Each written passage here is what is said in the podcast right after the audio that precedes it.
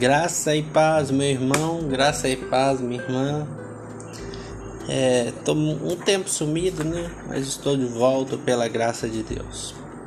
Eu gostaria de falar sobre o Evangelho de Cristo, sobre o Evangelho de Deus.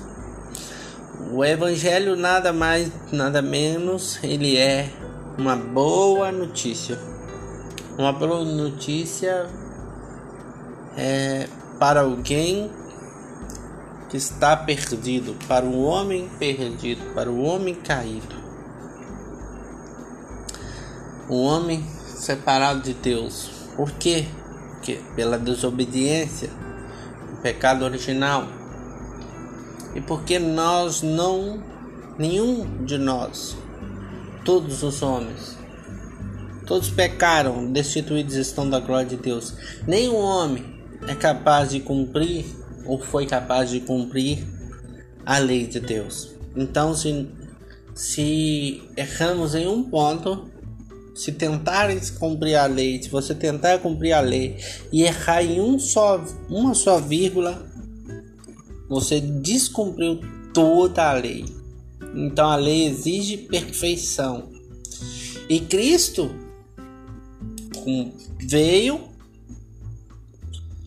Cristo interveio, Deus interveio na história do homem, na história do pecador. O divino se fez carne. Ele se encarnou e ele cumpriu toda a lei que nós somos incapazes de cumprir. O justo, o santo, cumpriu toda a lei. Porque a lei, a quebra da lei exige pena, pena de morte. Então, o homem sem a graça de Deus, ele será, será lançado sem, sem receber a Cristo, ele será condenado ao inferno. Mas Cristo se entregou a si mesmo em nosso lugar. Cristo nos substituiu, cumprindo toda a lei com perfeição. Nenhum só pecado foi achado nele e ainda se entregou para morrer em nosso lugar. Na cruz do Calvário, Cristo nos substituiu. Ele pagou a nossa dívida. Porque Deus é santo, Deus é justo. Deus é perfeito. E os atributos de Deus exigem que sejamos santos, sejamos perfeitos. E Cristo nos substituiu cumprindo a lei e morrendo na cruz do Calvário em nosso lugar. Então, todos nós que cremos em Cristo Jesus, nós recebemos a graça de Deus, nós recebemos acesso a Deus de homens perdidos, homens pecadores, somos transformados e aceitos como filhos filhos de Deus. Somos aceitos como filhos. Porque pela obra redentora de Cristo na cruz do Calvário.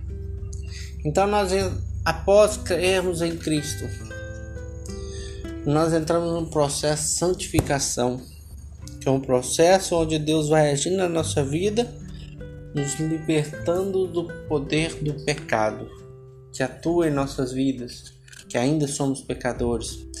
Então, eu queria esclarecer, falar sobre três pontos aqui. Primeiro, a cruz de Cristo nos liberta da pena do pecado. A santificação, que é o processo que acontece depois de recebermos a Cristo, recebemos o Espírito Santo, ela nos liberta isso nos liberta, vai nos libertando, é um processo do poder do pecado.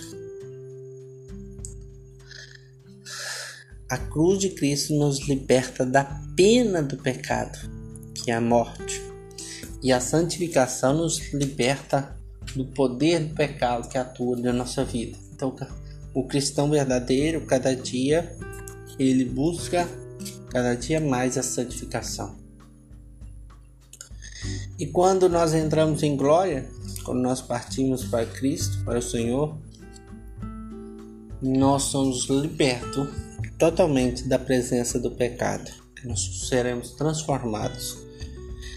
Esse é o Evangelho de Cristo, que transforma um homem perdido, pega um homem caído e, através de Cristo, transforma ele em um servo do Senhor, um santo com S minúsculo, que através de Cristo, diante de Deus, ele é, ele é santo, ele é justo, não pelos seus méritos, não pelas suas obras, mas pela obra de um homem, Jesus Cristo, nosso Senhor e Salvador.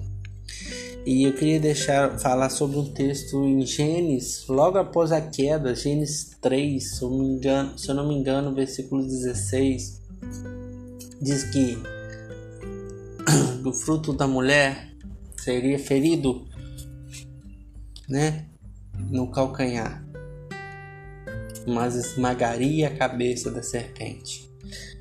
Desde a queda, Deus apontava que viria o Cristo o Redentor dos homens pecadores, Redentor e Salvador de todos aqueles que creem no seu nome. Graça e paz, meu irmão, graça e paz, minha irmã, que Deus te abençoe. Amém.